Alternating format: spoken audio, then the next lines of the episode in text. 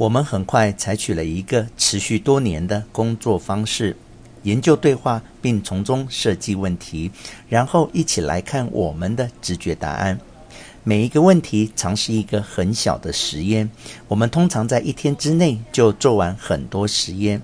我们不是真的很严肃去寻找我们提出问题的答案，我们的目标是去辨认和分析从直觉而生的答案，即第一个进入我们心中的答案。尽管我们明知它是错的，我们还是很想要说出来的答案。我们认为，任何我们两人都有的直觉，别人也一定会有。我们可以很容易用判断来显现这个效应。有一次，我们很高兴地发现，我们对彼此都认识的一些孩子将来的职业有同样的傻念头。我们可以指出哪个好辩的三岁孩子将来可能是律师，哪个会是宅男教授，哪个富同情心又喜欢介入的孩子会是心理治疗师。当然，这些预测是不合理的，但是我们还是认为它很有意思，很吸引我们。我们发现，人的直觉是受到各行各业文化样板形象的规范。这个好笑的练习使我们逐渐形成一个理论，关于相似性对预测的影响。我们做了几十个实验去测试和修正这个理论。下面就是个例子。当你在考虑这个问题时，请假设史蒂夫是从一个有代表性的样本群中。随机取样出来的人，有一个人被他的邻居描述为：史蒂夫是个很害羞、不大方的人。他很愿意帮忙，但是对人或真实世界没什么兴趣。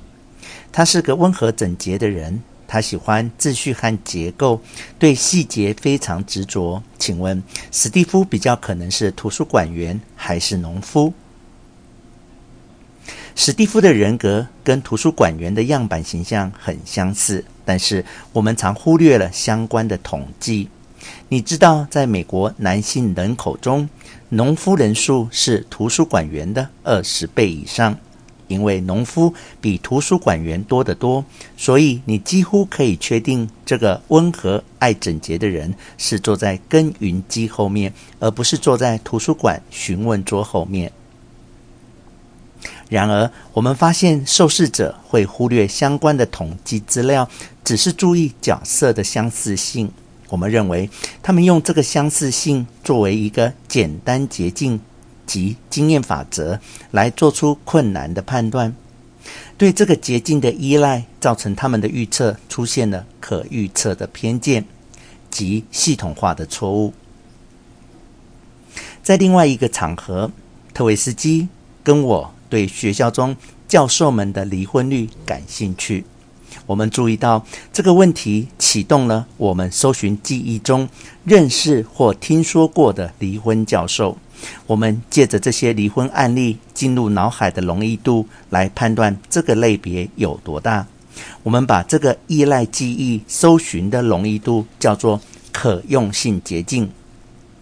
在一个研究中，我们请受访者。回答一个简单的问题：在英文字母中，K 比较可能出现在单字的第一个字母还是第三个字母？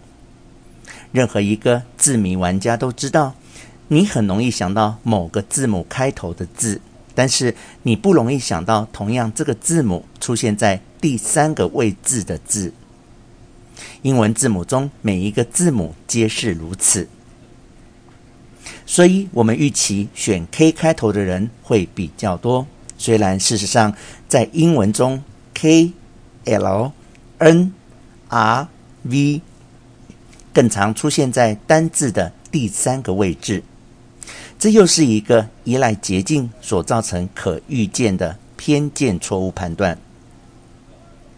我最近开始怀疑，我长久以来一直认为。政客的通奸情形比医生和律师多的看法可能是错的。